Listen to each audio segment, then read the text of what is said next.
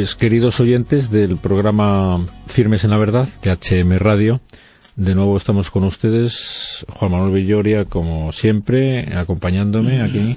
Y el invitado de hoy, que se trata del el hermano José Luis, seminarista del Hogar de la Madre.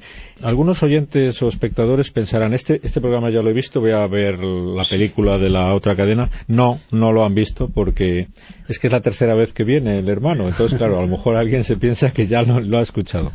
El hermano José Luis se ha ofrecido a acudir por tercera vez porque ha querido recordarnos cosas que nos ha dicho el Papa y que él oyó muchas de ellas de primera mano asistiendo a la Jornada Mundial de la Juventud y como esto no da, vamos, que en un programa no se, no se agota el tema, es la tercera vez que viene a acompañarnos, así que muchas gracias y bienvenido. Y aprovechando además que lo hace muy bien, es por lo que hemos contado con él. Bueno, eso se entiende y se sobreentiende, efectivamente. Bueno, entonces, ¿de qué quiere recordarnos hoy sobre la visita del Papa? Hemos quedado algo sobre la visita que hizo a los profesores jóvenes, ¿no? Ajá, eso es, el encuentro que tuvo con profesores universitarios. Sí, en el Valle, digo, en el Escorial. En el Escorial, en el Escorial con ellos, ¿no? Porque además quiso que fueran catedráticos de universidad. Sí, sí, sí, profesor de universidad. muy jóvenes, ¿no? Ahí había un listón de edad que el que lo pasaba ya no, no tenía pase, ¿no?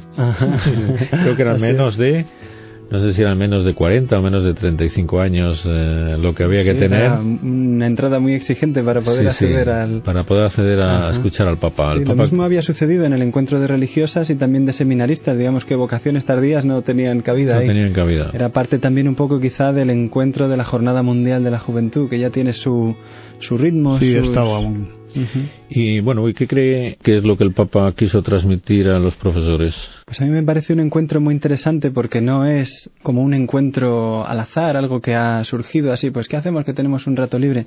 Sino que el Papa en cada uno de los encuentros que ha tenido en esta jornada de la Mundial de la Juventud pues ha hecho, ha querido subrayar un punto concreto de la situación cultural, social que hay en nuestro país, bueno, quizá en el mundo en entero. el mundo. Y este encuentro con los profesores universitarios, pues viene el Papa a llamar la atención sobre la necesidad de tomar muy en serio la formación de los jóvenes. Como, pues, un profesor de universidad no es un puesto más cualquiera que se pueda hacer como una cosa por encima, que se deja sin darle importancia, pero que el Papa entiende que en esto está también parte del futuro de la Iglesia y de la sociedad del hombre. Por eso el Papa se ha reunido con estos profesores a modo de casi, digamos, un símbolo, porque el Papa no es que pueda hacer en estos encuentros un seguimiento exhaustivo de, de lo que va a ser la educación en el curso académico que comienza ahora, pero encontramos, digamos, claves que sí que pueden ser muy interesantes para la educación y para la manera de plantear cada profesor su labor, que es muy importante, no es una cosa superflua.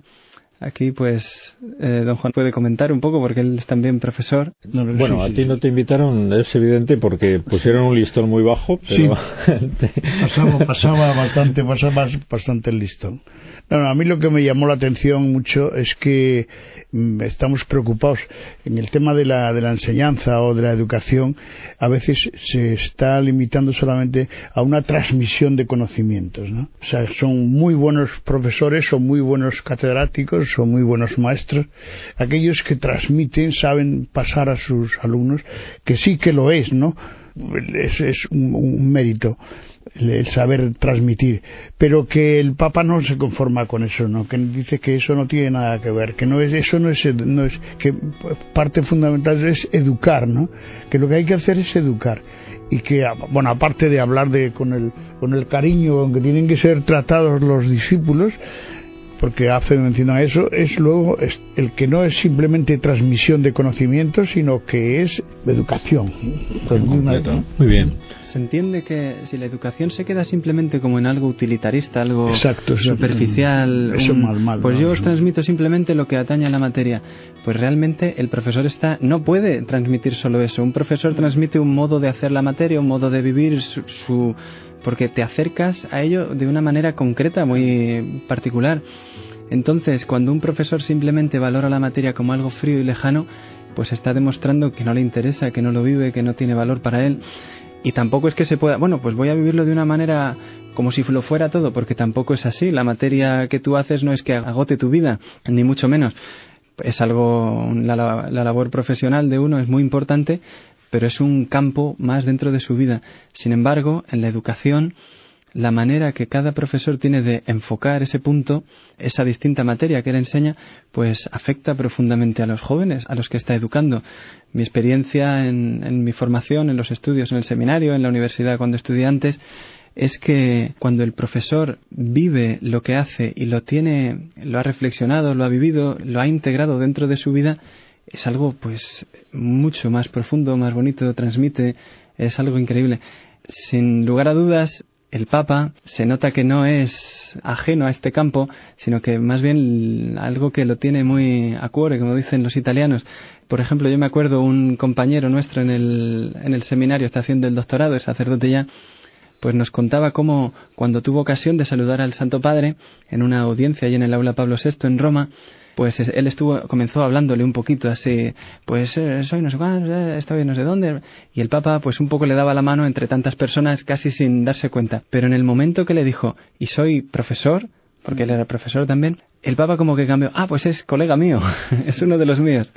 También hace, también hace referencia en, en esta visita o en esta Sí, en el saludo a los... Entrevista con, con los eh, profesores, recuerda sus tiempos de profesor, como esto, ¿no?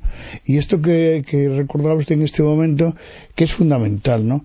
Que es ver cómo las clases perfectamente preparadas y, manifestadas a los alumnos a través de, del cariño y del entusiasmo y del profesor tienen un, éxito mm, tremendo, ¿no? Y que transcurrido el tiempo, ellos como antiguos alumnos recuerdan eso, o sea, recuerdo, sea, a lo mejor 20 o 30 años después, para eso hay que tenerlos claro, hay que como haberlos cumplido, pues recuerdan perfectamente cosas que se, dijeron con entusiasmo, ¿no? que se, se, propusieron con entusiasmo. O sea, que no es simplemente transmitir un, conocimiento superficial, una, una, ecuación, un análisis. O... Ajá, sí, sí, sí. A mí me llamó la atención de, este, de estas palabras del Papa en, con los universitarios, el que le transmitió que la universidad es el sitio donde se busca la verdad sobre la persona humana, que mm. ese es el origen, la misión y la finalidad de la, de la universidad y por eso dijo el Papa, por eso fue la Iglesia la que la que instituyó las primeras universidades, ¿no? Porque es que está encaminada a la búsqueda de la verdad del hombre, ¿no? Bueno, entonces claro, de ahí se desprende que hoy día la mayor parte de las universidades no son universidades en cuanto a que se limitan a impartir una serie de conocimientos técnicos para encontrar un, puesto de trabajo, etcétera, olvidándose completamente de que son hombres los que están allí recibiendo esa formación, ¿no? De hecho, muchas veces es casi como un jugar con el sistema. En estas universidades uno lo ve porque después los universitarios, cuando han terminado su carrera, deberían estar preparados para el trabajo y es al contrario, es cuando empiezan a aprender lo que van a tener que hacer.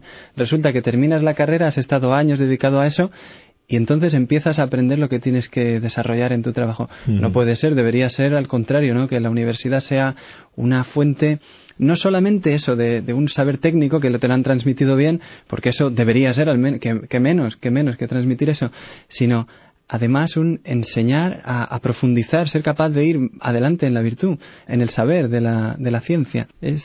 increíble, a mí me, también me, ha llamado mucho la atención algo que le dice el Papa. Le dice que esa es la misión de ellos, eh, vuestra importante y, y vital misión. Sois vosotros quienes tenéis el honor y la responsabilidad de transmitir ese ideal universitario. Un ideal que habéis recibido de vuestros mayores, muchos de ellos humildes seguidores del Evangelio, y que en cuanto tales se han convertido en gigantes del espíritu. Si le dice que ellos están encargados ahora como profesores universitarios de transmitir lo que han recibido de sus padres, muchos de ellos sin formación universitaria, pero que eran gigantes del espíritu. ¿Por qué? Porque eran seguidores del Evangelio. En el fondo, lo que le está diciendo el Papa a, los profesores universitarios es que mm, si separan la, la, técnica, la ciencia de la fe, pues no van a cumplir su misión universitaria de transmitir este ideal universitario que, es para lo que la universidad está, está creada, ¿no? Para transmitir la verdad sobre la persona humana, que necesariamente engloba la faceta espiritual, la fe, y no se puede separar una cosa de otra, ¿no? Como el Papa recuerda por activa y por pasiva, ¿no? ¿No cree que eso fue una idea también fundamental de este encuentro? Sí, a mí me da la impresión de que está llamando la atención sobre un tema que hoy en día en nuestra sociedad está completamente oscurecido, muy perdido, el asunto de que el hombre no lo inventa todo. Yo no soy solamente lo que hago por mí mismo, yo tengo que inventar y hasta que no invento algo no soy nadie sino que el transmitir, ser capaz de recoger, recibir lo anterior, pues es un gran valor. Muchas veces se dice, no, este Papa en realidad lo que hace es copiar lo que dijo San Agustín, lo que dijo Tomás de Aquino, pero aparte de que son grandes, en los que él se basa, son grandes autores, grandes eh, cristianos y grandes hombres de la historia, es que son ideas enormes que no se pueden perder. Por eso el hecho de recordar que son gigantes, que somos enanos realmente en la espalda de gigantes, pues es algo muy importante para recordar la, necesidad de la humildad. Porque hay una autobiografía de él, no sé si la conoce, eh, que leyéndola te entusiasma porque ves que toda su vida de, de, chaval, cuando tenía 16, 17 años, o sea, su hermano tenía 17 me parece y él tenía 14. Y entonces ya algunos de los problemas que tuvo en los centros era cómo enfocaba él los, los, conocimientos que le habían dado en ese día, por ejemplo. O sea, después de, la, de una explicación de un doctor, profesor, ¿no? De altísimo nivel, cómo él reestructuraba todo lo que había recibido y lo pensaba y a veces lo discutía y a veces le costó muchos disgustos porque incluso lo escribió y algunos profesores de gran categoría no estaban de acuerdo con aquella interpretación que había hecho él, ¿no? O sea que no es eh, que simplemente haya absorbido eh, conocimientos, sino que es que además los ha triturado, los ha masacrado. Hay que decir que es una persona de un valor excepcional intelectualmente. Ya cuando él fue preparó la tesis de habilitación en el año 1956, tuvo muchos problemas porque el profesor Smaus, que estaba en la universidad donde él estudiaba, le dio enormes dificultades, que no le gustaba para nada el planteamiento que tenía, le tachaban de liberal.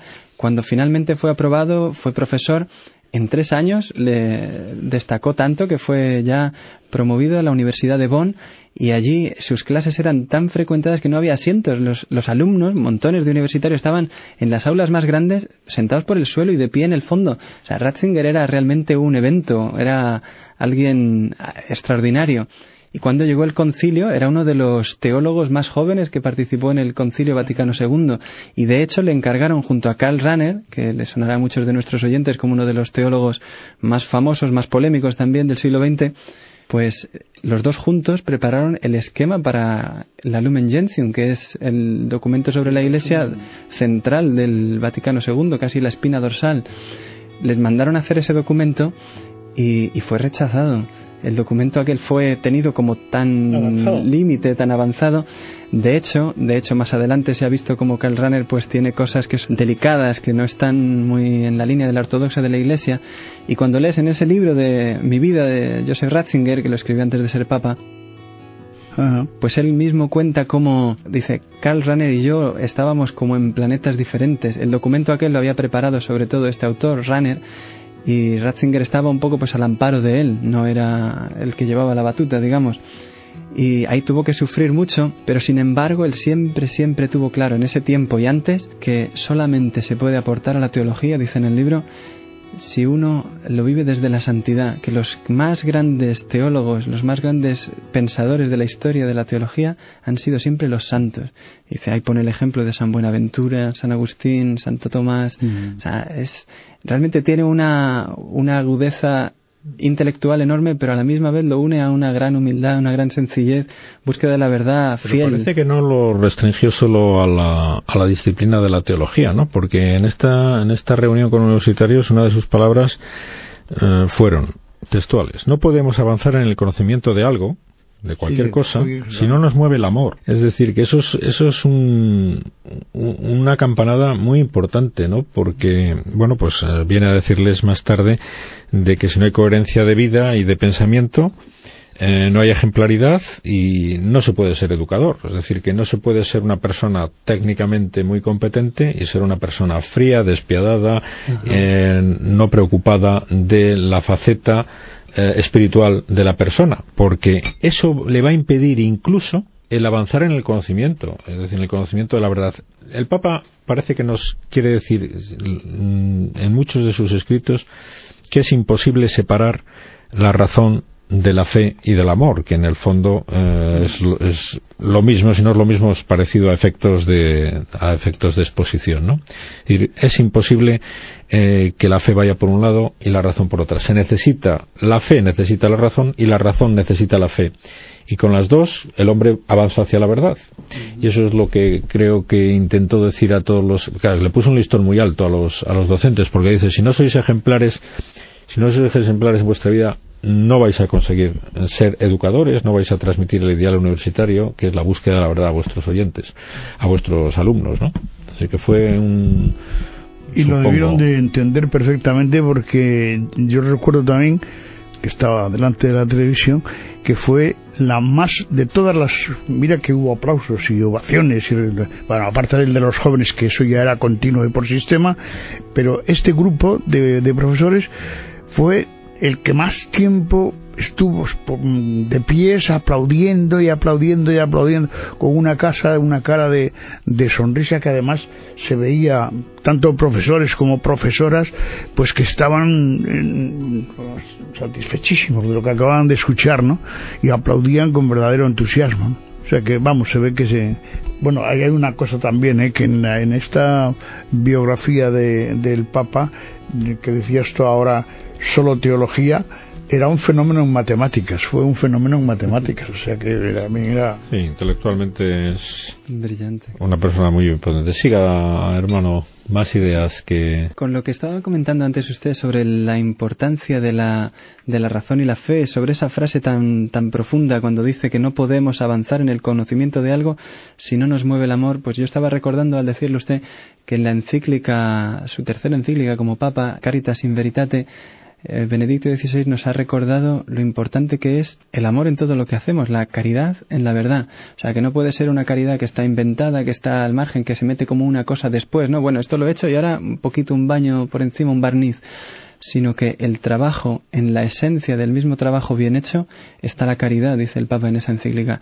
O sea, no se puede hacer una cosa realmente humana no puede ser un trabajo. Por eso les llama tanto la importancia a transmitir algo personalmente, vitalmente, con entusiasmo a los estudiantes, porque tiene que ser algo vivido, interior, y eso es desde el amor. Entonces aparece la, necesidad de, de que el amor al alumno, yo, ¿por qué se lo tengo si a mí me están pagando? Es algo que solamente viene de la vida sobrenatural, tiene que ser porque yo valoro en ellos es verdad que el día de mañana, pues de ellos van a depender quizá mis hijos, porque ellos son los universitarios del mañana, y hay valores humanos absolutamente, y tiene que ser así. Pero a la misma vez, si yo les estoy dando a ellos porque, porque veo en ellos a Cristo, si yo me doy a los demás por lo que son, es porque estoy viendo en ellos el rostro de Cristo. Tenemos que ser capaces de sobrepasar lo meramente superficial eh, y vano para poder empezar una relación nueva donde realmente se construye. Así es como nació la universidad. Si uno lo mira, ¿cuál es el problema de las universidades hoy? Que se vive como una cosa realmente que, que, me la quiero quitar de encima. Cualquier trabajo que, que, va siempre renqueante es porque me lo estoy quitando de encima.